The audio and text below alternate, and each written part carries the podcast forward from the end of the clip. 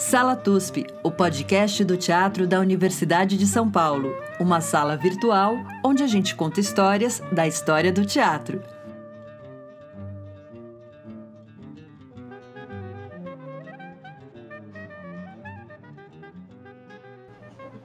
Olá, ouvintes do Sala TUSP! Bem-vindos à nossa sala virtual, onde a gente conta histórias da história das teatralidades brasileiras. Olá, Chico Pérez, como está? Olá, ouvintes, olá, Maria, bem-vindos a mais um podcast do Sala TUSP. Estamos hoje é, falando com São Paulo, com o queridíssimo Alexandre da Alfarra. Olá, Ale, meu vizinho Oi. de Butantã, tudo bom? Sim, tudo bem. Devemos estar aqui a uns menos de um quilômetro de distância um do outro, mas pelo virtual aqui. Obrigado pelo convite. É um prazer aí conversar com vocês. Obrigado. Muito, muito feliz de conversar com você, Ale. E, e engraçado, né? Assim, gente conversar por distâncias e proximidades, que eu acho que é um assunto que me bateu muito no, na leitura da sua tese. Eu vou primeiro apresentar o Ale e aí eu vou explicar um pouquinho o pressuposto desta conversa. Bom, o Ale, ele estávamos falando agora há pouco que ele fez a graduação em composição musical. Eu conheci o Alê como músico, mas o Alê é uma pessoa muito multifacetada. Então, após a graduação dele, ele fez o mestrado dele no Departamento de Letras Modernas e acaba de se doutorar pela Escola de Comunicações e Artes da USP, é, as Letras Modernas da FEFELESH também da USP. O Alexandre ele é dramaturgo, diretor, escritor, é, já foi vencedor e indicado diversas vezes aos principais prêmios brasileiros, é, como o Prêmio Shell, que ele ganhou, a PCA, Prêmio Governador do Estado de São Paulo, Prêmio Questão de Crítica, Aplauso Brasil. Enfim, é uma pessoa muito, é, muito ululada, que fala, como é que é? Uma pessoa muito aplaudida. Uma pessoa muito, muito reconhecida, um grande dramaturgo, e aí uma pessoa central é, na cena teatral uh, brasileira, mas especificamente aqui de São Paulo. Ele também é diretor e dramaturgo do Tablado de Arruari, daí que vocês devem conhecer bastante o trabalho dele. Dirigiu a, a, a série, na verdade, são três, Abnegação. Escreveu Petróleo, Mateus 10, é, é publicado pela Edra com uma ficção chamada Manual da Destruição e tem um reconhecimento não só aqui no Brasil, como internacional, em algumas parcerias que foram feitas pela, pela vida. Tem um trabalho junto com o pessoal da Argentina, que é bem bacana. É, e é isso. A questão é, é, exatamente sobre a nossa conversa, que ele acabou de defender o doutorado dele na semana passada. E ao ouvir essa defesa, eu falei: precisamos conversar, e, na verdade, é, talvez eu te, devesse ter chamado a para tomar uma cerveja. Mas eu chamei ele para vir ser entrevistado no podcast. A gente tem um baita de um esforço de fazer conexões distantes, né, e conexões com, com histórias, às vezes com grande espaçamento de tempo, às vezes com, é, com uma questão geográfica mesmo de distância. E hoje a gente vai falar muito do nosso quintal aqui, da região sudeste, do Teatro de São Paulo, e numa distância de tempo mínima, aquela distância que ainda é um pouco difícil avaliar é, com, com toda a profundidade ou com todos os, os instrumentos históricos necessários para avaliar uma situação, mas que foi o grande mérito, eu acho, e o grande risco do, do doutoramento do Ale é, porque ele trata de um, de um período entre 2010 e 2015, exatamente sobre teatro no, no eixo Rio-São Paulo. Obrigado pela apresentação aí. Muitas coisas é, ao longo do tempo, mas recentemente eu fiquei é, bastante envolvido nessa pesquisa, particularmente no último ano, né? Foquei bastante nisso. O meu doutorado, ele, eu mudei a rota dele no, nos últimos dois anos de maneira totalmente radical, assim. Então, esse lugar de é. analisar as obras aí de 2010 a 2015 foi uma coisa relativamente recente e que teve muito essa vontade de, de procurar entender um pouco do que estava acontecendo com, comigo mesmo, com a gente, né? É, e é isso, é a tentativa de analisar algumas obras que, significativas desse passado recente do teatro aí brasileiro ou do Sudeste, ou que circula pelo Sudeste, acho que talvez fosse o mais. É, não é que eu mais tenha correto. um recorte do tipo, não vou tratar de teatro que venha de outros lugares, mas é que é o que acaba circulando mais aqui, a gente sabe, é o que é feito mais nesse eixo, mas eu analiso bastante né, também coisas do Sul, né, como a companhia brasileira, é, e assim. Sim, é. Mas é isso. Então, eu acho que a primeira pergunta que eu queria te fazer é um pouco exatamente sobre essa sensação é, que fez você abandonar uma pesquisa de um encenador contemporâneo, que é o Christoph Schlingensief, falecido muito novo, tem uma obra muito radical, é, uhum. que merece ser conhecida. Creio que o Ale gosta muito dele, eu também gosto. Pouco conhecida no Brasil e, de repente, depois de uma qualificação, você falou, não, não vou falar disso. É. Primeiro, a Maria Silvia Beth deve ter tido um, quase um infarto, ou não? Ela gostou da decisão? É, a minha orientadora é muito tranquila, ela, ela, ela me acompanhou nisso, assim, foi, não foi uma, muito uma questão, porque acho que foi meio compreensível também ali na situação, né? É, era uma coisa do seu cotidiano, da cena que você estava se perguntando, ou era algo que você se perguntava sozinho, assim? o que está acontecendo com a gente, porque tem um, um, tom questionador do seu trabalho que é assim, o que, que está, o que, que aconteceu conosco, né? Bom, não é sozinho, não é uma coisa só minha. Eu percebo essa pergunta em muitas pessoas próximas, tanto no, no trabalho com o tablado e com o pessoal do grupo, como com outros atores também, outras pessoas que eu tenho conversado, né? Eventualmente até você mesma, não sei. Mas muitas pessoas que eu sinto se fazendo um pouco essa pergunta. É, e a alteração de rota, então, ela veio no, no sentido de que é, é isso, Schlingensief, para mim, é um, é um grande encenador, e essa, eu acho engraçado, porque, de certa forma, esse impulso de estudá-lo vem num caminho que eu acho que tem a ver com isso que a tese depois vai tentar entender, que é esse período onde parecia muito possível, né, esse trânsito entre nós e, e, o Brasil e fora, né, o Brasil e a Europa, acho que sobretudo, mas também o Brasil Sim. e a América Latina, de alguma maneira parecia que a gente era éramos cidadãos do mundo, né, de repente estava se sentindo muito cosmopolita, né, e estudando coisas e pensando que isso poderia ter um de alguma maneira circular aqui, né, essas informações, digo, essas ideias. Sim, sim.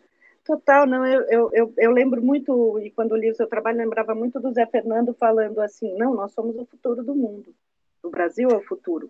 O Brasil é o futuro por causa do atraso do Brasil. O mundo Exato, é. espelha.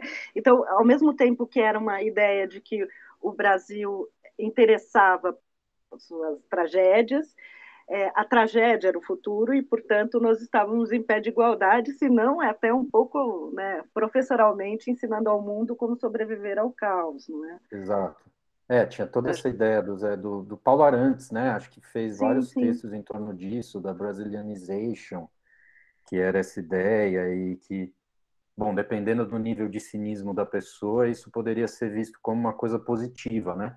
É, sim, sim, sim. E, e, mas também tinha os, os sinceros, vamos dizer, crentes da, da situação, de que de fato isso estava acontecendo, e não no sentido de que éramos os exemplos da tragédia total que estava por vir, mas no sentido de que agora sim estávamos falando de igual para igual, porque blá blá blá.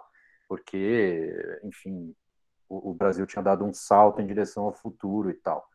E, e, esse sentimento era meio ambíguo, eu acho, de certa forma, em todo mundo, assim, mesmo quem era crítico acabava operando é, dentro dessa lógica, né? Então, quer dizer, essa, essa coisa de estudar Schlingensief e tal tinha um pouco a ver com essa vontade, né, de, de alimentar mais essa, essa engrenagem, que era legal mesmo, de certa forma, quer dizer, o teatro estava florescendo várias possibilidades e tinha a ver, inclusive, também com esse tipo de, de trânsito com coisas vindas de fora que entravam e saíam de uma maneira talvez muito mais é, constante e sem muita muita muita dificuldade do que em outros momentos da história, né? Então, tipo, Sim. isso daí eu acho que teve, teve um pouco a ver com essa ideia do, de estudar o Schlingenzif de alguma forma. Era um caminho mais ou menos comum, né? Todo mundo fazia meio isso. Entrava no doutorado, aí estudava alguém, algum Sim. cara que tivesse a ver com o seu trabalho, e daí isso modificava o seu próprio trabalho, e assim, assim as coisas iam andando.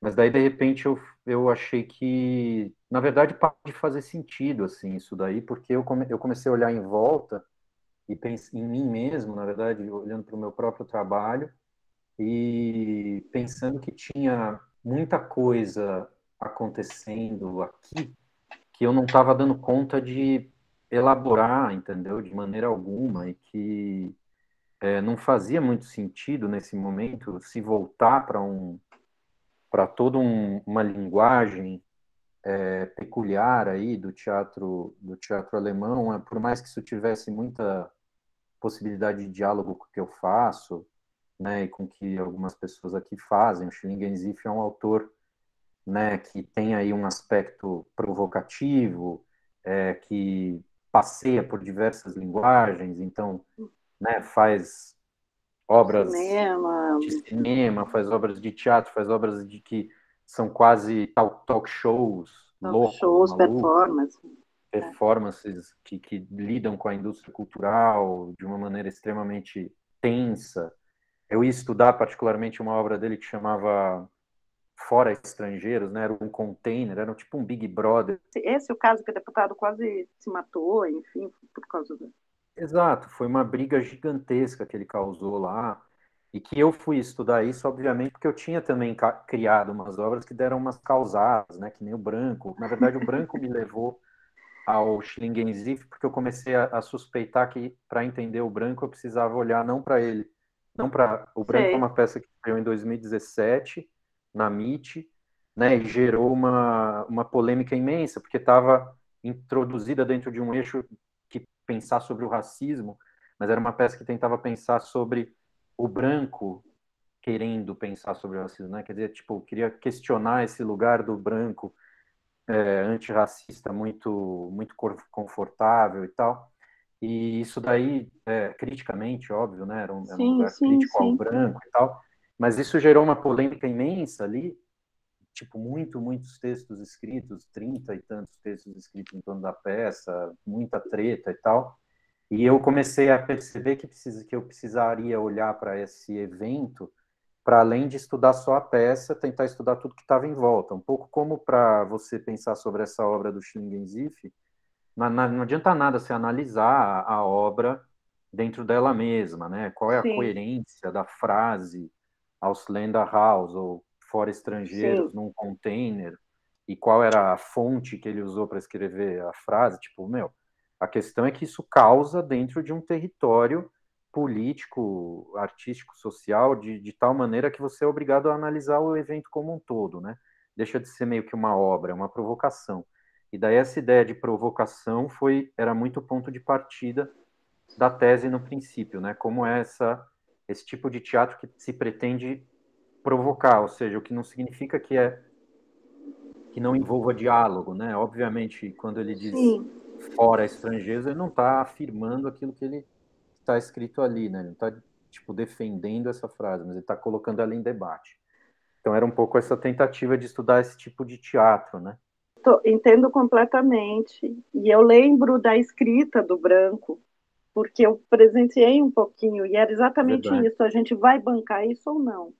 Porque é. não, faria, não faria sentido, eu não vou entrar no, no branco aqui, mas não faria sentido, não, seria muito fácil falar outra coisa, né? E, Imagina-se que o teatro não leva você esse lugar da facilidade, embora muitas pessoas acreditem. Só para botar as pessoas dentro da conversa, servir a cerveja para as outras pessoas também, para que, que, estão nos ouvindo, eu queria que você explicasse um pouco como é que você uh, acaba descrevendo no, no seu trabalho a partir do Roberto Schwartz, é, essa uma distinção que houve, em, teoricamente sempre há e que em um certo momento pareceu não existir mais, entre algo que é considerado político, é, que é considerado correto, vamos dizer, pela esquerda, mas é, deslocado do tempo, por muitos, e aquilo que é contemporâneo, formalista e que parece importado sem nenhuma mediação para o país. Assim.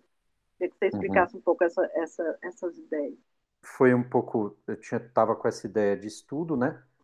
E comecei a me perguntar que sentido tinha em ficar é, justamente trazendo essas discussões é, e tentando mediar essas discussões de fora para dentro, né? De fora do, do Brasil para dentro do Brasil, tentando entender as diferenças de como isso se dava na Alemanha, na, em Viena, na Alemanha, na, na Áustria, o que seja, na Europa, com, com Schlingensief, e como esse tipo de teatro ocorria aqui e por que as diferenças ocorriam, né, por que elas, é, por que esses eventos se, se diferenciavam. E, e daí teve, um, teve bastante a ver com essa, com a, com a ideia, com as ideias fora do lugar, né, esse conceito do Schwartz, é, eu querer me voltar mais para dentro, porque, né, basicamente eu acho que falando em linhas gerais e talvez correndo o risco de ser meio simplista, as ideias fora do lugar, a ideia, o conceito de ideias fora do lugar tem a ver com isso, né? Como se é, você no Brasil tendesse a, a ter uma como que na, na camada ideológica, ou no caso artística, né, é, você tivesse um ritmo mais rápido que andasse com mais rapidez do que do que a camada real da sociedade, ou do que as, né, os modos de produção, as alterações do mundo. Então, então ele diz isso, né? Você acaba tendo uma convivência entre obras que né, pertencem a um extrato ideológico liberal, por exemplo, em um uhum. mundo escravista, em um mundo que ainda havia escravos, ou seja, uma contradição dupla, né? Então, quer dizer, embora dentro da Europa, vamos dizer assim, as contradições existam, então quer dizer, lá já é verdade que existem falseamentos nessas ideologias. Então quer dizer, uma obra liberal na Europa já é mentirosa, porque a gente uhum. sabe que o liberalismo tem os seus limites, né, na, na, aí na luta entre capital e trabalho, ele nunca se realiza de fato, né? Precisaria acontecer uma revolução, tá, tá, tá, se você for ser marxista, para de fato a, a igualdade de condições ser verdadeira e tal. É, ou seja, essa diferença ela já é real lá no centro do sistema. Quando é transposto para cá, é como se ela tivesse dois níveis de diferença. Então, tem a diferença entre o liberalismo e o capitalismo, e daí a diferença entre isso e o escravismo ainda. Então, é por isso que ele chama de ideologia de segundo grau, né? Então, Sim. quer dizer, ela não, não, ela não só é fal, não só é um falseamento da realidade, como ela sequer serve como uma mentira possível. Você não consegue nem, nem acreditar nela por um momento que seja, né? E por isso daria meio que num, num Machado de Assis, num Brás Cubas, num narrador que já morreu, né? Numas coisas assim um pouco é, bizarras e, e, e, e extremadas, né? Do ponto de vista dessa desse, desse, dessa ironia aí que, que tanto se fala do Machado de Assis e tal. Então, tipo, isso, essa ideia aí, de repente eu comecei a desconfiar um pouco de mim mesmo e dessa desse movimento todo que não era só meu, né, de ir até até esses, esse teatro uh, feito na Europa, principalmente, e encontrar ali coisas e trazê-las para cá e fazer essas mediações, é, eu comecei a olhar e falar, meu, será que a gente não está aqui um pouco esquecendo ou, ou fingindo para nós mesmos que, que é possível fazer isso, né, de alguma maneira, assim, tipo, por mais que ninguém seja ingênuo, e, e muitos são leitores de Schwartz e não sei o quê, mas existe algo maior do que isso, que é um momento político onde tudo, de fato, pareceu muito possível, né, quer dizer, mesmo a crítica é, pareceu possível. Então, mesmo esse, esse tipo de provocação que o Schlingensief faz lá, de repente era como se isso pudesse, de alguma maneira, ser pensado e tal, ser... Quando você fez o branco, tem que voltar para ele, não? você achou que a crítica era possível e ela de fato não era? Ou já era um outro movimento? É, então, eu acho que tem um pouco a ver com isso, assim. É, eu percebo isso até mais no Abnegação, no Abnegação 2. porque o branco ele entra num território que eu não analisei no doutorado, certo. É, porque é um território mais delicado que me, me demandaria um foco nisso para dar conta sim, de um sim, monte sim. de outras bibliografias que estão em torno, né? Certo, certo. É, mas no, no caso do Abnegação 2, por exemplo, que é uma peça que é parecida no sentido formal, quer dizer, é muito provocativa, quer dizer, é uma peça que não que está ali para gerar é, movimento, inclusive fora dela, né? É, isso foi bem perceptível para mim, quer dizer, é, existia uma espécie de confiança na possibilidade provocativa de um teatro que fizesse né, um, um movimento polêmico para dentro da própria esquerda, no caso do Abnegação 2, é uma, é uma peça crítica ao PT, estreou em 2015, né, uhum. é, uma, é uma peça bem crítica, e ela tinha muito essa ideia de provocar nós mesmos, quer dizer, eu estava ali fazendo uma crítica, sobretudo, contra mim mesmo, para ver o que isso poderia gerar em termos de é, movimentação, seja lá em que direção fosse, né? E um pouco que eu percebi, acho que daí foi essa virada do doutorado tem a ver com isso, foi que essa que havia uma confiança na possibilidade de crítica, na possibilidade de movimento gerado a partir de, de provocação, que é uma coisa característica de um ambiente democrático, onde a democracia está estabelecida e, portanto, é possível você criar ali um, Como um se estivesse público, né, de discussão como se tivesse uma estabilidade que não tinha e que a gente acreditou ter, né? A gente Exato. acreditou que não tinha regresso. Exato. pegamos uma ré, gente, mas pegamos uma, uma marcha ré que vou te falar. É, isso, mas daí eu penso principalmente em, é, dentro da própria esquerda, né, no caso do abnegação, porque que tinha uma ré por vir era uma coisa que muitos de nós já estavam já, já estávamos intuindo, né?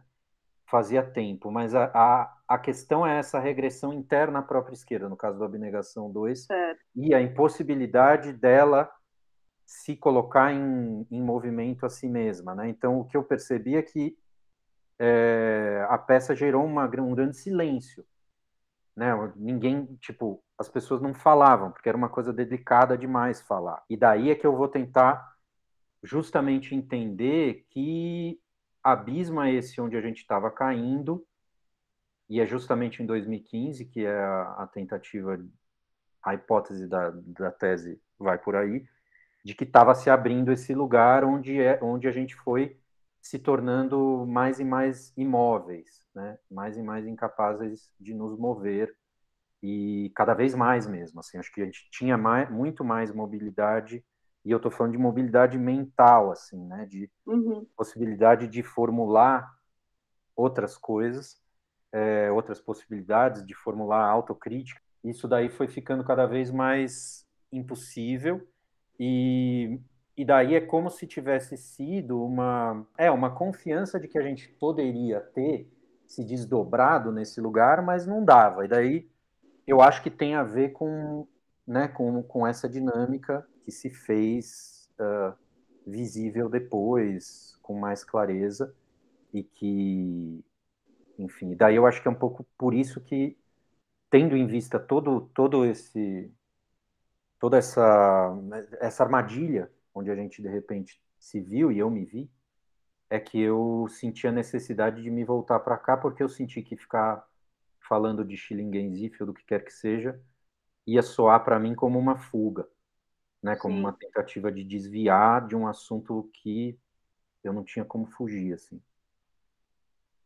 É incrível. Eu acho assim, é, é necessária a tese para ser lida e ela faz um, um, um, percurso muito interessante porque ela lida, eu, a sensação que eu tenho é que ela lida com, com conceitos espaço-temporais, assim, muito, talvez, de coisas que a gente não consiga verbalizar, mas que na concretude espaço-temporal, elas ficam mais claras. Então, várias questões como distanciamento, proximidade, rompimento de fronteira, imediatitude, que eu achei o máximo é, a utilização desse conceito, o, o, próprio contemporâneo estar no mesmo tempo, enfim, e, que eu acho que podem nos ajudar como ferramenta para entender o teatro que a gente está fazendo.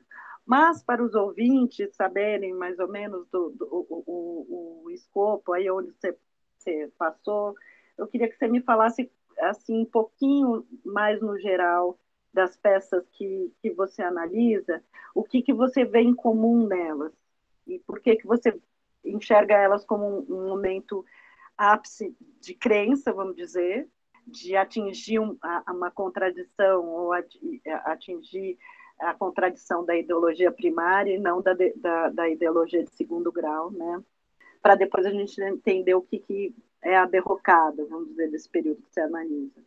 Essa também foi uma escolha que tem a ver com isso que você está dizendo, né? Como eu sentia que eu não, não queria fazer também uma teoria propriamente, né? Eu queria, tipo, analisar obras e daí tentar encontrar os conceitos que essas análises fossem me pedindo para dar conta de, dessa, desse monte de, de sentimentos ou sensações que todos nós tínhamos, né, que estavam acontecendo ali. Então, essa, na verdade, o cerne da, do doutorado são, é a análise das peças, né? É, e daí eu escolhi as peças muito por um critério de, é, de peças que eram relevantes para além de mim, quer dizer, eu não escolhi elas por gosto ou porque eu acredite que eram os maiores exemplos né, da, do teatro, melhor teatro brasileiro daquele momento. Eu não entrei muito nesse mérito mais teórico de, de tentar encontrar um critério imanente aí. Né? Eu fui mais por uma coisa assim até meio óbvia, quer dizer, peças que foram muito vistas, peças que foram muito faladas e que foram vistas como peças simbólicas do período por uhum. muita gente. Ponto dentro aqui do, do mundo teatral brasileiro do Sudeste, que é o mundo onde há mais circulação teatral no Brasil. Então, acho que há um, aí alguma, algum significado disso mais amplo, né? Porque acaba que as coisas passam por aqui e vão para fora também. Então, é muitas dessas peças aí também se apresentaram no Nordeste em outros lugares e foram igualmente vistas em todos esses lugares, porque é assim que funciona o eixo brasileiro né, até então. Então, eu analisei a. Agora eu não estou com a. Eu precisava ter aqui na minha mão o, o índice, mas foi a. Eu, não, eu te falo. Você, vai pode... me ajudando. E se elas fossem para Moscou, foi a primeira, é a primeira que eu analiso e tem.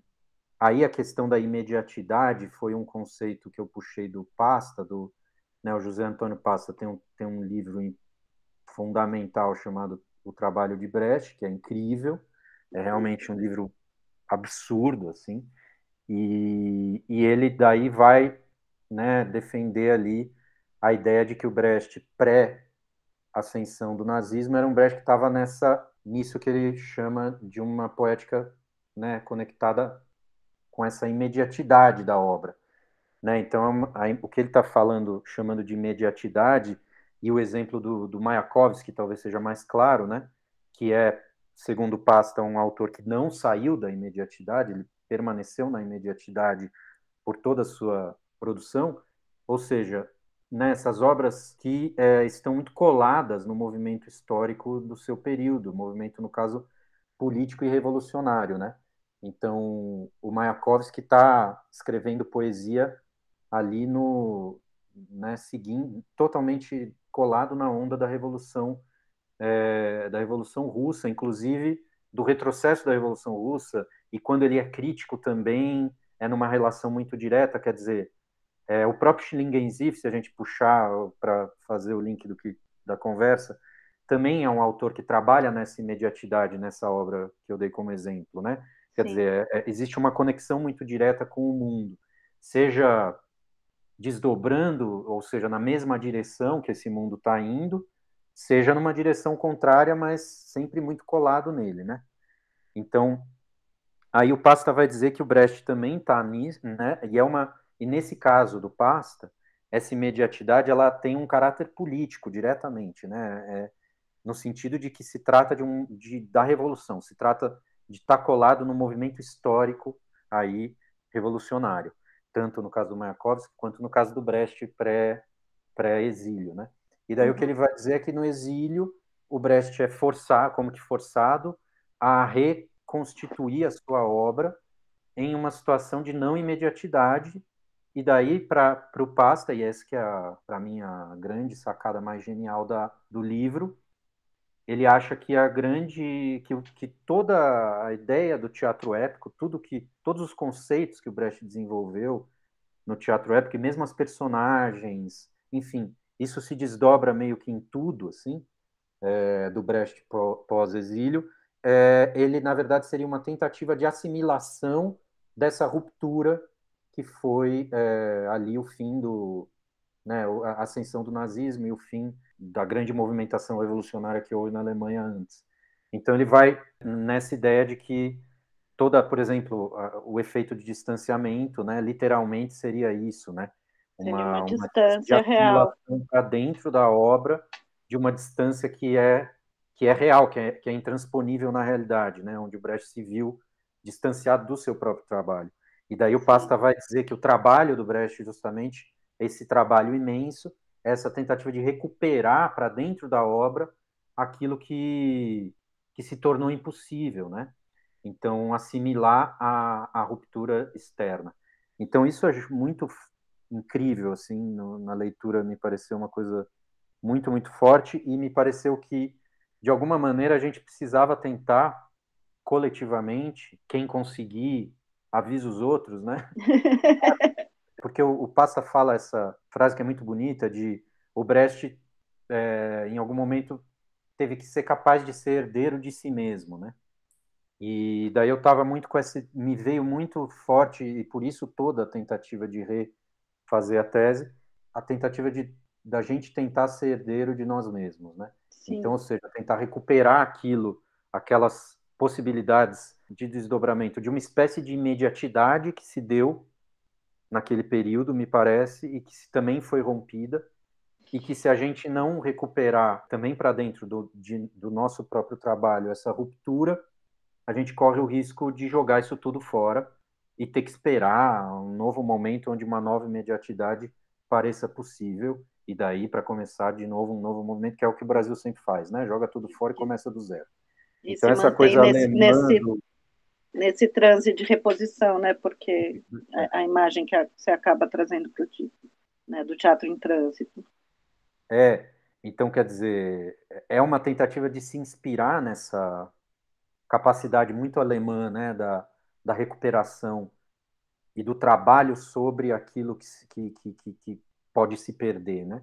Mas que é uma coisa que existe no Brasil, que é o próprio Machado de Assis, segundo Schwartz, também é um exemplo desse, desse tipo de trabalho, de recuperação de uma cisão que, que impossibilita né, movimentos que pareciam antes possíveis e tal. Então, quer dizer, daí voltando, a Jataí é, era, um, para mim, um dos exemplos dessa imediatidade. E daí, para mim, me chamava muito a atenção na obra dela, eu tentei um pouco é, analisar em que, como ela realiza isso, uma tendência a, a, a um trânsito muito fluido entre territórios muito distantes.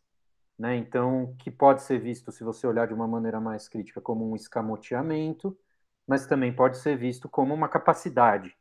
Uhum. Né? Então, trânsito entre, entre países, a gente vê a, a Cristiane já está aí como essa figura, inclusive, mas o trânsito entre Chekhov e a vida cotidiana do, né, do, do, do, da Zona Sul Carioca, né, o trânsito entre a cena e a, entre os atores e o público, o trânsito entre cinema e teatro, né? Então a peça ela é uhum. feita, na verdade, de uma espécie de esfumaçamento das fronteiras todas, onde tudo parece ser possível pular de um lado para o outro sem nenhuma transição, né? Então é ao mesmo tempo filme e teatro, ao mesmo tempo personagem e ator, ao mesmo tempo Chekhov, Zona Sul Carioca, ao mesmo tempo 1800, 2015, enfim, tudo é parece muito possível. E daí eu fui tentando ver onde essa possibilidade se apoiava e, e daí fui percebendo que havia, na verdade, uma estrutura muito bem feita por trás, que se fundava, né, na verdade, em, em técnicas meio de cinema, né, que é uma coisa muito difundida no mundo do cinema, essa coisa dos três atos e tudo. Então, foi essa tentativa de entender que, de certa forma, essa, esse trânsito muito fácil ali entre as Fronteiras estava apoiado numa estrutura muito bem consolidada, fundamentada, consolidada em, na forma, né, na forma dos três atos, que é a forma difundida do cinema hollywoodiano e que então ela está muito introjetada na, na nossa sensibilidade, e é, e é isso que dá para o público, por exemplo, a sensação de tranquilidade para você sentir que você pode estar ali com aqueles atores, porque na medida em que o ritmo da, da obra é mais ou menos respeitado dentro, daquilo, né, dentro daquilo que a gente já tende a esperar dela, a gente fica mais tranquilo, a gente sente que tem alguém dando a mão para a gente e levando a gente por meio daquele aparente caos. Né? Então, aquele caos ele não tem, não, não dói muito. Sim. É um caos que não, não gera angústia demais. Ele, ele, ele, é possível, ele é, ele é tranquilo. E, ou seja, é uma imediatidade tem a ver com, com o sentimento daquele momento, né? De que é, existe uma espécie de fragmentação, existe uma multiplicidade, ou seja, os atores estão ali aparentemente como atores, mas ao mesmo tempo tem o Chekhov envolvido, ao mesmo tempo está sendo feito um filme que está sendo passado na sala ao lado, é uma obra que tem duas plateias, né? O, e se ela fosse para Moscou, a plateia se dividia em duas, então uma das plateias via os atores na sua frente, e na verdade era o backstage de um filme que estava sendo ao mesmo tempo feito ali, e, esse, e uma outra metade da plateia assistia ao filme, que era editado na mesma em tempo real pela Jataí. É, tudo isso era apoiado numa estrutura muito bem feita, que se não tivesse ia ser um caos total, como era o caso do Schlingensief, quer dizer, ou seja, é aí uma, uma espécie de caos controlado, né? Então essa sensação de multiplicidade e tudo está apoiada sobre algo de muito reconhecível tem a ver com essa com o que eu acho que essa obra tem, né, no sentido de ser um de, de, de, carregar essa imediatidade em relação a esse momento, né? Assim como você pensa o Mayakovsky na sua própria forma está estruturando os poemas é, de acordo com as forças destrutivas, evolucionárias, ou seja, é o novo ali, o novo mesmo, o novo na base, né? é, surgindo na sua frente. Então, a vanguarda, o aspecto vanguardístico dele ser conectado com, a, com, a, com o aspecto político é completamente faz sentido, né? Assim como no caso da Jataí, quer dizer, você ter uma transformação que parece possível, mas que se apoia em algo de muito fixo e muito estável e muito reconhecido, ou seja, uma transformação que ao mesmo tempo é conservadora, né? Tipo, isso é, carrega muito do, do da nossa do momento Entende? Sim, sim, sim. A nossa sim. imediatidade possível ali, de dois mil e poucos. É quase como se, eu acho que essa é, é, é a força do trabalho, talvez isso fosse né, o, o trabalho do teatro, para falar igual ao trabalho do Brecht, para a gente conseguir se herdar nós mesmos, né, que, é, que é você conseguir na, na elaboração é, ter algo muito espelhado do que é o real, né, e aí estaria o nexo político da cena. E, e, e, talvez isso nos colocasse no, no, contemporâneo, no sentido de estar no, no, no, nosso próprio tempo, né? não no sentido de estar na Europa, mas de estar no nosso próprio tempo. Exato.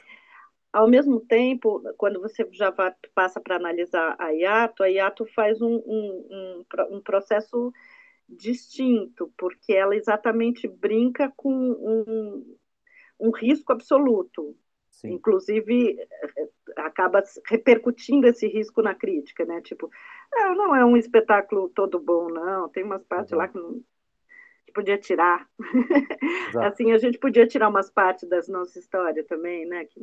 É, é, é, aparentemente semelhante, né? Assim, a Jataí, a Iato estão, de alguma maneira, trabalhando ambos com essa, esse lugar do ator que não é ator e ao mesmo tempo é e tal.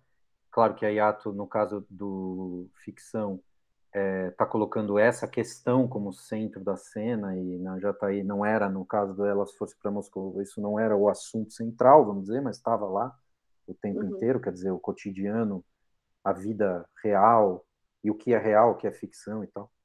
E um pouco a minha ideia é que são obras quase que espelhadas, né? Como se a, a Jataí tivesse é, abduzindo aí a, o real, a, o cotidiano, a realidade, para dentro de uma estrutura ficcional, sem que isso fosse explícito, e o ficção está, de certa forma, assimilando a estrutura ficcional para dentro do real, né? É quase uhum. a mesma, fazem a mesma coisa, mas uma de cada lado, né? Então, certo. a Yato também se utiliza às vezes de estruturas ficcionais e de maneira explícita, mas para dentro histórias não ficcionais, de histórias supostamente reais, né, do, do, dos uhum. atores ali e tal. E daí tem um caráter que eu acho interessante, que é esse aspecto que flerta com uma, um lugar do, do psicodrama, né, assim, de maneira também consciente, é, e que é interessante, porque é como se você tivesse uma hipótese de que a, a estrutura ficcional pudesse, de fato, é, servir para alterar o mundo. E nisso é tipo muito é, tem muito a ver com a se você olhar com um pouco de distância, assim, tem um pouco a ver com a né, com o que o Brecht faz e com o que o Boal faz, sei lá eu, né, na sua já adaptação do Brecht, quer dizer, essa utilização da,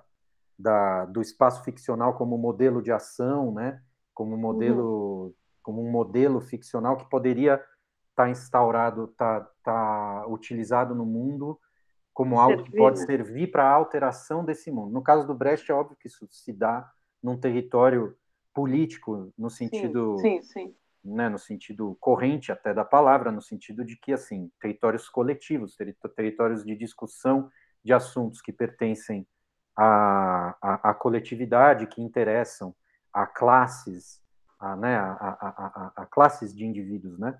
Então não há um indivíduo só nesse sentido, político nesse sentido, né? Aí é óbvio que né, Foucault, tudo isso aconteceu, então é óbvio que também já no Léo Moraes estamos pensando que o político pode ser também aspectos estritamente individuais, né? Então nesse sentido é, também se poderia pensar como como obras políticas, mas que tendem a pensar essas transformações em territórios mais individuais, né? Então são quase sempre histórias pessoais que estão ali, e daí eu dou exemplo muito do, do Tiago Amaral, que é quase explicitamente, de maneira muito bem feita e tal, é, a obra é, se coloca também como um, um, dispositivo de transformação real da vida do ator e da relação do ator com seu pai. E daí é óbvio que você, vendo isso, você supõe isso também pode servir para a transformação de outras vidas com seus respectivos pais que estão ali na plateia e tudo, ou dos que não têm esse problema também, mas tem outros e tal, né? Então, nesse sentido, que tem um aspecto aí de peça didática, aí de, sim, sim. Né, de, de, de, modelos de ação e, e, que utiliza, no caso, o, o modelo também, como, como no caso da Jataí, no caso do, do Tiago Amaral, usa os três atos, usa a estrutura ficcional dos três atos do cinema, do cinema como se isso pudesse ser uma possibilidade, uma alteração real, como se você fizesse uma trajetória, uma mini trajetória do herói Sim. ali dentro na cena e esse herói pudesse de fato se transformar também na vida real. Acho que essa é um pouco a, a brincadeira do Sim.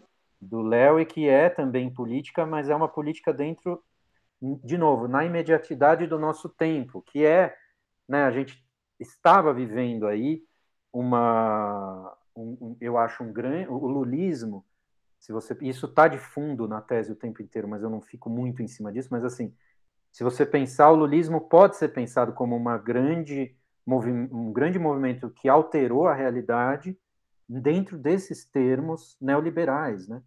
Então, que são os, que é uma alteração que é parte do indivíduo, quer dizer, muito mais focada em alterações individuais do que numa em questões que poderiam ser vistas como coletivas de saída, né? Então, tipo, eu acho que faz muito sentido essa obra com esse momento, sabe? Quer dizer, é, é, é, é como se fosse possível a alteração da realidade. A obra traz essa esperança nela, assim como a Jataí, de alguma forma, também traz essa esperança de fundo. É possível transitar entre territórios, no caso da Jataí. Tem essa esperança de fundo. No caso do Léo, tem esperança de que é possível alterar o mundo, é possível um pai que era homofóbico deixar de sê-lo a partir Sim. de uma alteração feita em cena em tempo real. Né? Então Sim. tem uma esperança imensa ali. Só que é uma esperança que se dá nesse território do lulismo, que é um território que, que onde é, o indivíduo, né, onde é, um, é um outro, uma outra estrutura que não é aquela revolucionária lá do Brecht. Então tem um pouco essa Sim. ideia por trás na, na análise Sim. dessas duas obras, sabe? Eu vou fazer um, fala, fala. um, um, um twist carpado para frente, tá? Porque a gente che chegar né? num ponto. que é, eu queria que você falasse daí, eu acho que é o ponto, obviamente, do, do seu lado polêmico, mas muito útil, que foi analisar daí como é que é, se demonstra a queda, né, assim, ó, o despencamento a partir da figura do Roberto Alvim e do Clube Noir. Sim. Você consegue falar isso de uma forma concisa? Assim? Vou falar, vou falar. Vou tentar ser mais conciso. Aqui é muito. Não, não, Como não é, é não é para você de... ser mais conciso. Não, e sim, eu, sim, por, sim. isso que eu falei que isso é uma, uma, uma cervejada aqui que a gente está tomando, porque a gente poderia ficar conversando muito, até porque nos interessa na imediatitude, na imediatidade, esse assunto, né? Interessa claro. para hoje à noite na sala de ensaio. Então. Não, é isso. É, é, é, daí tem várias outras obras, mas é isso. Acho que a gente pode ter essas duas como exemplo dessa imediatidade do que estava, né? Depois eu dou outros exemplos de outras obras que é, trazem outros aspectos, mas desse mesmo movimento onde era uma grande onda que a gente de alguma forma estava indo junto com ela e daí mesmo eu que estava me colocando crítico a ela também estava dentro dela. Então nesse sentido dessa imediatidade, por mais que eu tivesse ali falando isso daqui é tudo uma pataquada neoliberal, sei lá, eu eu ainda estava dentro disso tentando falar com essas mesmas pessoas e tentando mover esse mesmo esse mesmo mundo. Que o que eu acho que vai acontecer, eu vou chegar na virada logo antes seria o, o projeto Brasil da Companhia Brasileira, que seria quase que o, o resumo da de quando deu deu ruim, já não ia mais dar ali. Ou, seja, um passo seguinte não dava. Parece que assim o limite que a gente chegou foi a possibilidade que o Léo Moreira entreviu aí depois já era, não, não tinha mais como dar, como fazer mais nada, né? E daí é, eu vou daí pular, passar para o Alvin, que seria um exemplo máximo de uma outra dinâmica que foi o que eu acho veio, veio tomar o lugar dessa espécie de on, grande onda ideológica, que daí a minha ideia, bem em linhas gerais, é assim, por um momento era como se a gente não estivesse fora de lugar porque a onda, a onda ideológica era tão forte e tão grande, e nas nossas vidas, dentro do nosso universo, isso que é importante frisar, porque ela não era unitária, já desde muito tempo atrás. Sim. Mas para nós ela era. E para nós ela era tão maravilhosamente possível, e de fato era, ou seja, o lulismo ele, ele criou uma situação onde não era uma ideologia propriamente de segundo grau você acreditar que coisas uhum. eram possíveis. Era uma ideologia de primeiro grau. Ou seja, era um falseamento, ela precisava ser criticada, mas ela não era uma ideia completamente bizarra, né? É, ou, ou, pelo menos aparentemente para todos nós, ou para muitos de nós, ela não era. É, por muito tempo, a, gente, eu, a, a, sensação que eu tenho é assim: a onda era tão forte e essa ideologia tinha um alcance tão grande que a gente estava tomando. Né, essa, essa ideia fora do lugar englobava inclusive as nossas vidas, saca? Então, uhum. era uma ideia fora do lugar com existência concreta. Então, ela, ela não era só uma ideia mais, ela era um mundo fora do lugar. Por muito tempo ficou existindo aquilo, né? Um transatlântico fora do lugar. Ele continuava fora do lugar, mas ele, ele, era, ele, ele tinha raiz, né? Em, em, coisas reais, em parte. Então, ou seja, a gente estava dentro desse negócio que era grande demais para também ser simplesmente comparável à, à ideologia liberal na, na, no Brasil escravista, né? Eu acho que não é, é ele tinha um pouco mais de, de, de existência real. E, e, daí o que aconteceu, e, e, então quer dizer, era como se tivesse uma ideologia meio única no país nesse momento. Né? Então, nesse sentido, era mais comparável a uma, uma situação normal né? Então, estamos falando dos anos aí fortes do lulismo. Eu lembro do, de quando estreou Lula, o Filho do Brasil, né? E óbvio que eu era crítico àquilo, mas aquilo tinha uma presença e, uma, e um pé na realidade muito concreto. Aí, depois o que eu acho que tomou o lugar disso, um pouco essa ideia que o Alvin parece ser um símbolo, foi uma espécie de estrutura dupla, né? onde passou a existirem não só uma ideologia, como era o caso né, do lulismo, dessa crença do grande Brasil do futuro que chegou, né, vamos falar em linhas gerais, o futuro chegou finalmente aquele Brasil que todos nós esperávamos passou a ser possível. O Gil é ministro da, da Cultura, ou seja, é o tropicalismo realizado de fato de uma maneira positiva e, e, e real e tal, com suas contradições, mas maravilhosamente se desdobrando sobre si mesmo. O que substituiu isso, daí é que a minha ideia central é, o que substituiu isso não foi uma outra ideologia, ou seja, os canalhas matadores de crianças e tudo, é, bolsonaristas, não tomaram o lugar do lulismo com a sua ideologia. O que, o que substituiu foi uma estrutura de duas, de duas, de dois territórios que coexistem e que se desdobram o tempo inteiro. E daí tem essa ideia é, que para mim é um conceito antropológico, principalmente, né, no sentido de que é uma ideia, como os antropólogos falam, esqueci a palavra agora, nativa. É um conceito nativo, né, que é o conceito de sismogênese. Um conceito nativo é tipo o, um antropólogo vai lá estudar um, uma, uma nação indígena X e ele descobre que esses, essas pessoas têm uma certa ideia, uma cosmogonia X, onde tem uma certa palavra que serve para descrever uh, o que é a vida depois da, da morte. Sei lá, estou chutando aqui. Esse conceito é um conceito nativo, quer dizer, é um conceito que tem uma, um, uma, uma função dentro daquela estrutura que o cara está estudando. Sismogênese, que é esse conceito que daí eu vou trazer, é um conceito nativo também, quer dizer, é um conceito utilizado dentro do, do, do, dos, das pessoas que estruturam os manuais militares, né? É, nos Estados Unidos e que eles são depois traduzidos para o Brasil de maneira totalmente imediata. Então, é, ele para mim tem esse interesse, né? Esse conceito uhum. é de um uhum. antropólogo é, inglês, mas depois americano, que enfim, fundou a CIA.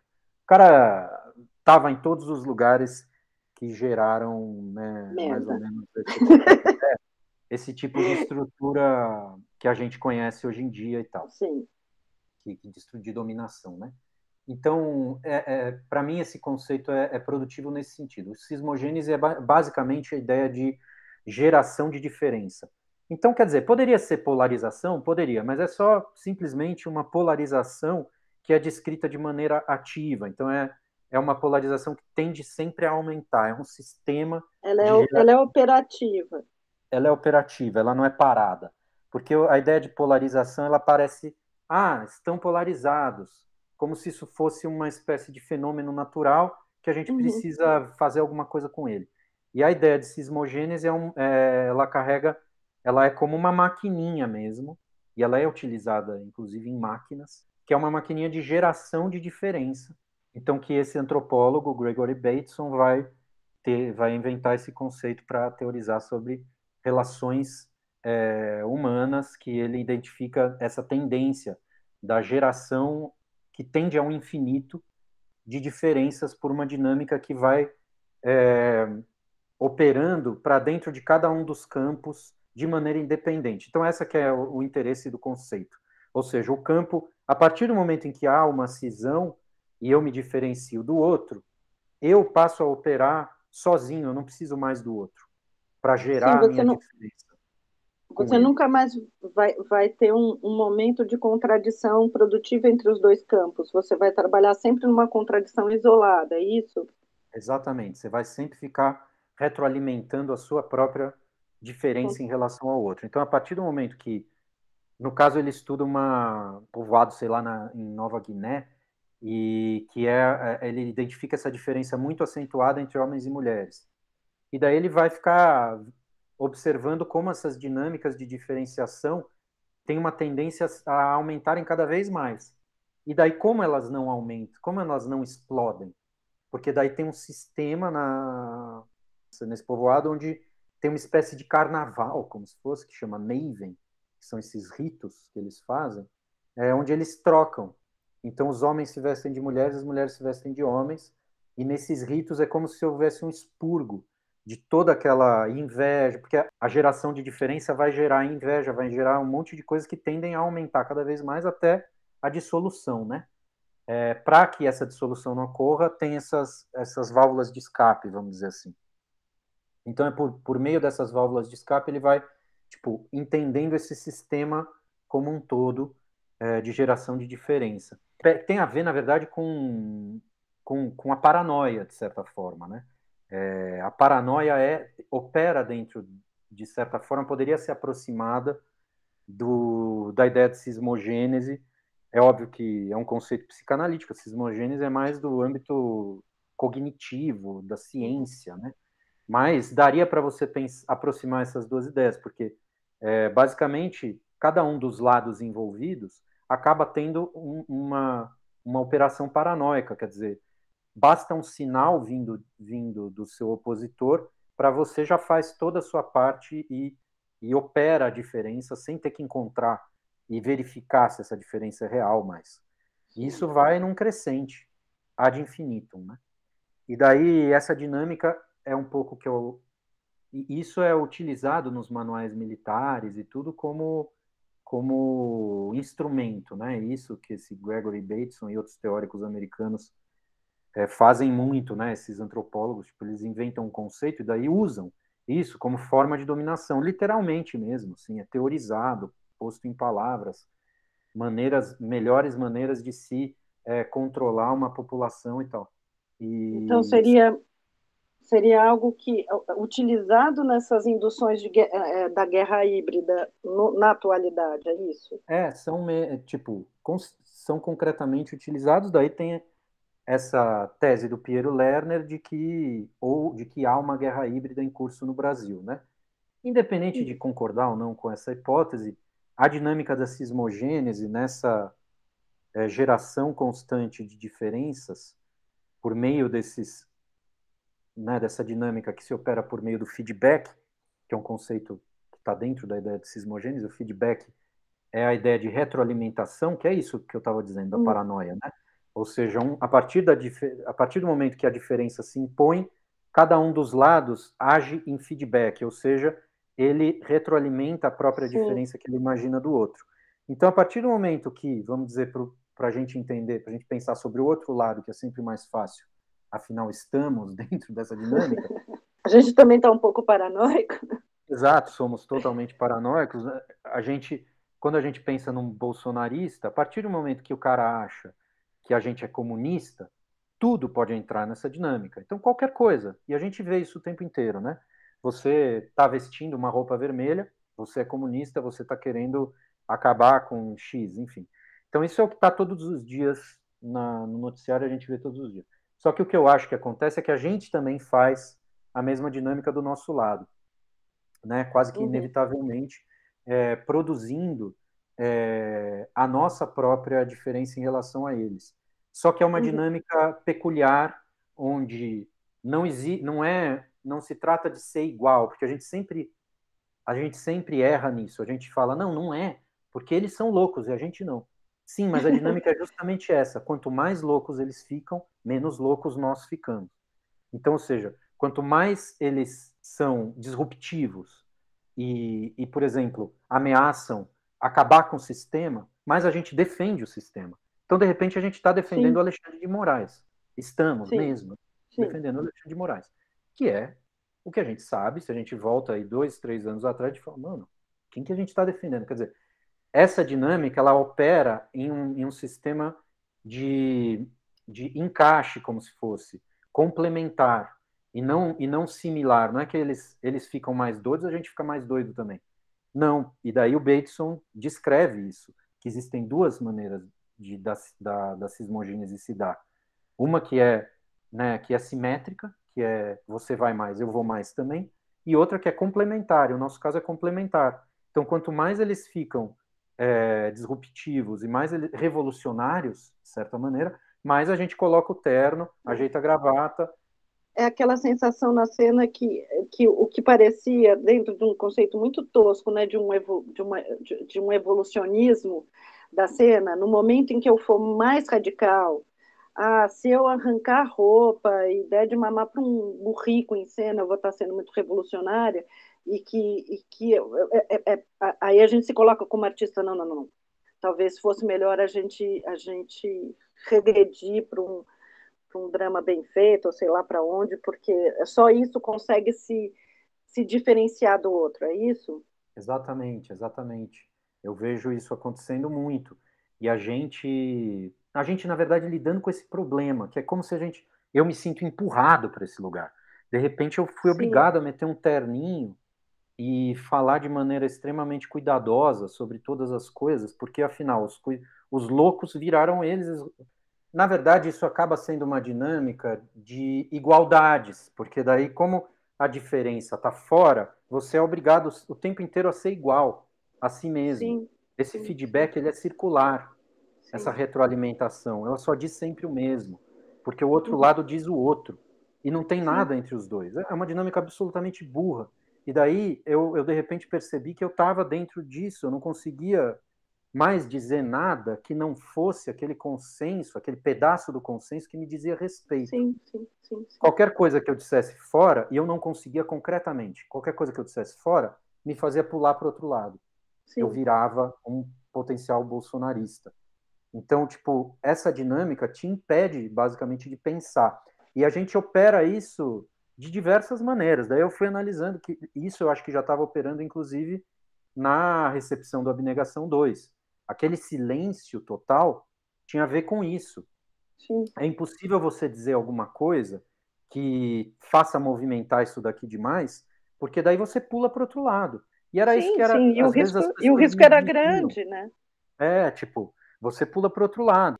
E daí o problema é, dentro dessa dinâmica, ao dizer essa mesma coisa, a gente sente que a gente está se fortalecendo. Ou seja, ao dizer somos contra o blá blá blá, somos a favor do, do, uhum, né, uhum. do, do, do, Estado Democrático de Direito, somos contra a tortura.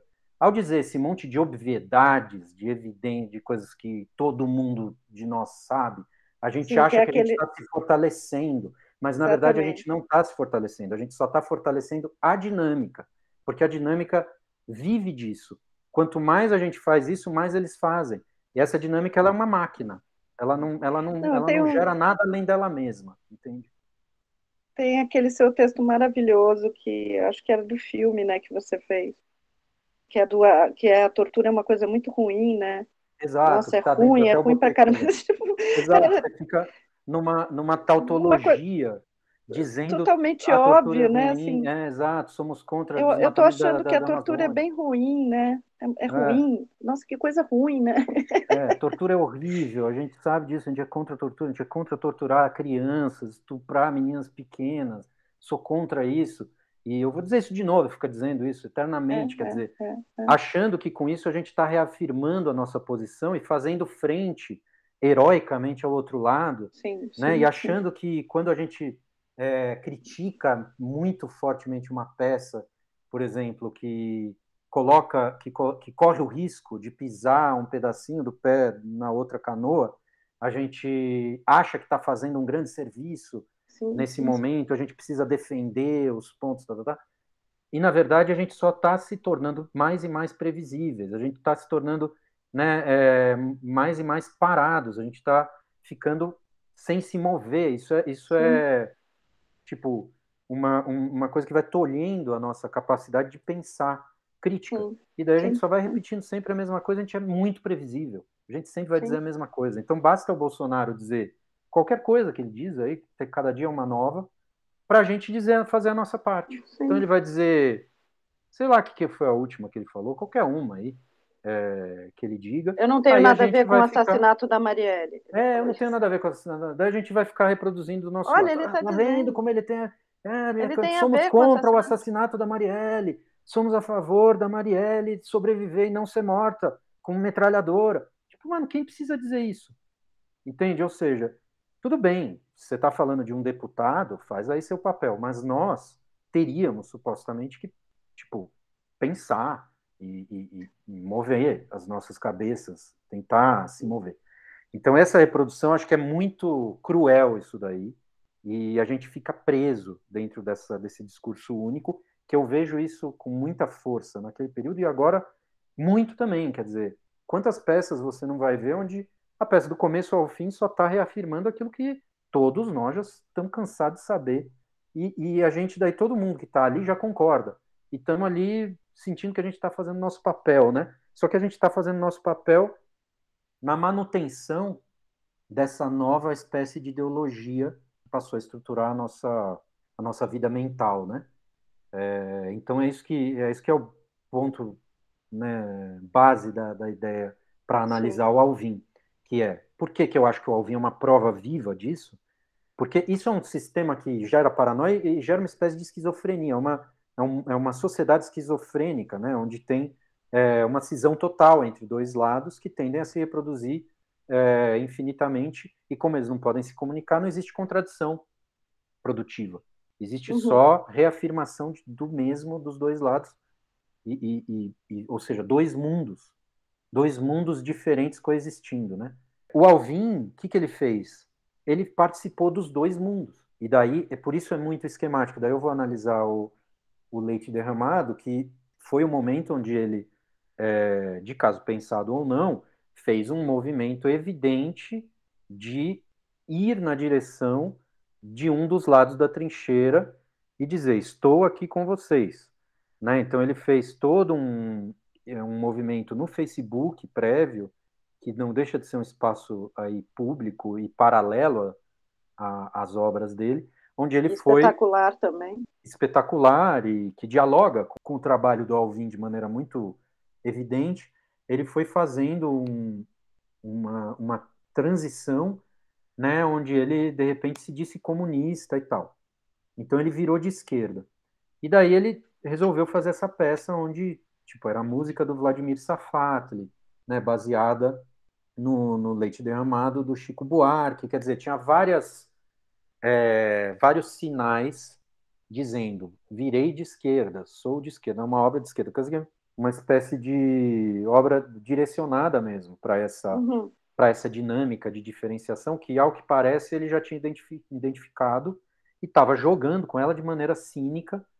E a gente, e o mais impressionante não é ele jogar de maneira cínica, mas é Sim. todo mundo cair. Todo mundo, mas todo, todo mundo, mundo, com exceções, como sempre tem, exceções. mas caímos na, na jogada cara de pau do Alvin e estava assim na estreia do Leite Derramado, todo mundo dizendo que era a peça do ano junto, que foi na mesma época do, do Aquarius, que foi na mesma época do ela, é, Que Horas ela, ela, Volta. Que Horas que Ela Volta. Que, ao, ao que me parece também são filmes basicamente de reprodução de feedback de um dos lados do, sim, do, da cismogênese, dizendo fora Temer, eles estão querendo enfiar um monte de cupins dentro do nosso predinho maravilhoso, né? Quer dizer, indiu completamente. O mundo do, dos progressistas maravilhosos lulistas, que inclui, por acaso, bilionários, né, todas as pessoas que estavam naquele momento é, fazendo parte do lulismo, e daí o mundo dos outros bilionários malvados, que ou daqueles que mudaram e tiraram a, a, a né, e revelaram os grandes vilões que na verdade eles eram, e estão separados, são dois mundos separados, que tem os cupins que eles trazem de fora e tacam no, no, no predinho maravilhoso, né, progressista. Uhum. Então, quer dizer, é um mundo cismogênica, esse mundo bosta. Sim, sim. Na verdade, uma análise que é uma análise simplista, mas ela funciona, ela, ela é concreta, ela tem operacionalidade, né?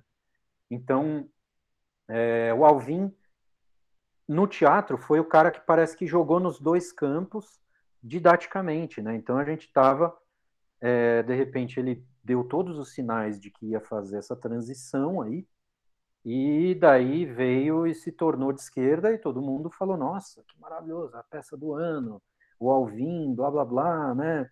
É, não teve uma crítica que eu tenha encontrado fazendo essa, essa ressalva ou minimamente questionando esse lugar. Então, ou seja, todo mundo entra junto, é, é, é, e isso é assustador, como essa dinâmica da reafirmação do mesmo, ela funciona muito, ela é muito forte é, é, mais do que complexa, ela é forte. Então você, para você fugir dela, é, é, é, um esforço que você tem que fazer imenso, assim.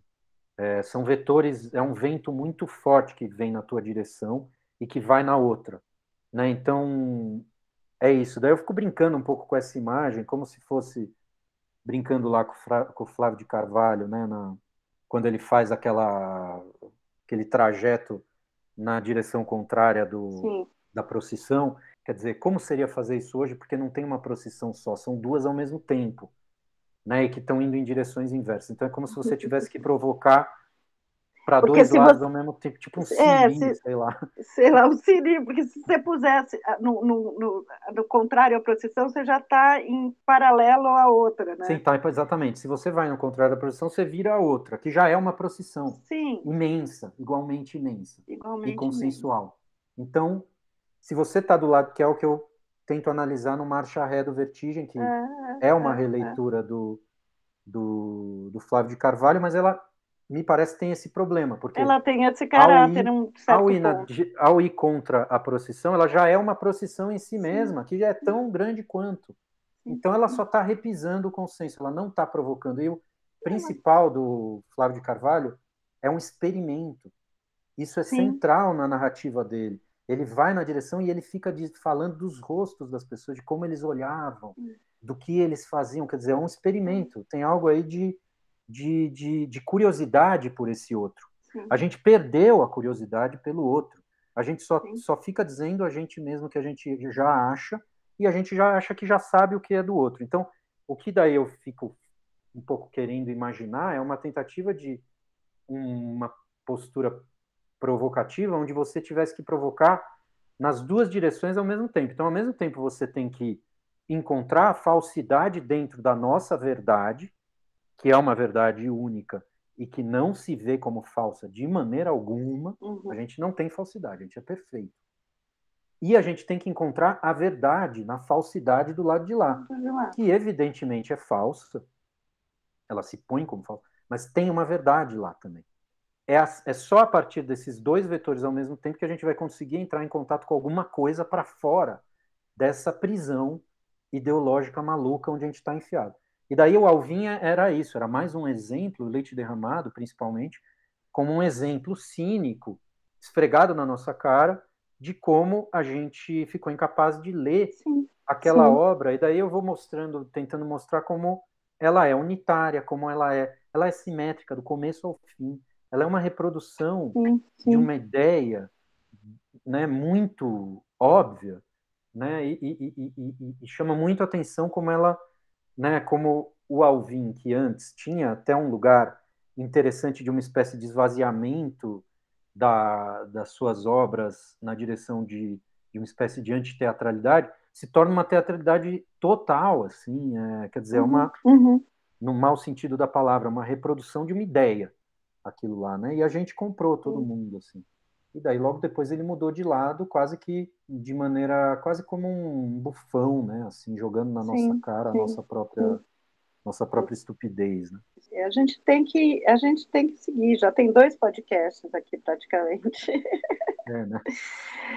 Eu quero, eu quero agradecer essa.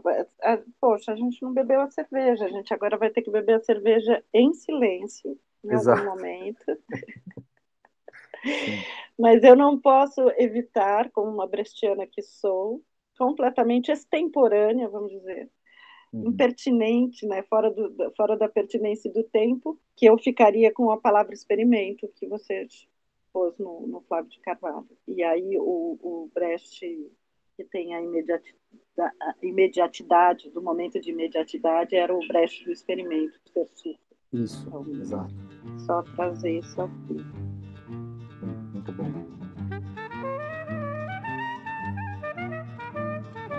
Esse foi o Sala TUSP. Sala TUSP, o podcast do Teatro da Universidade de São Paulo.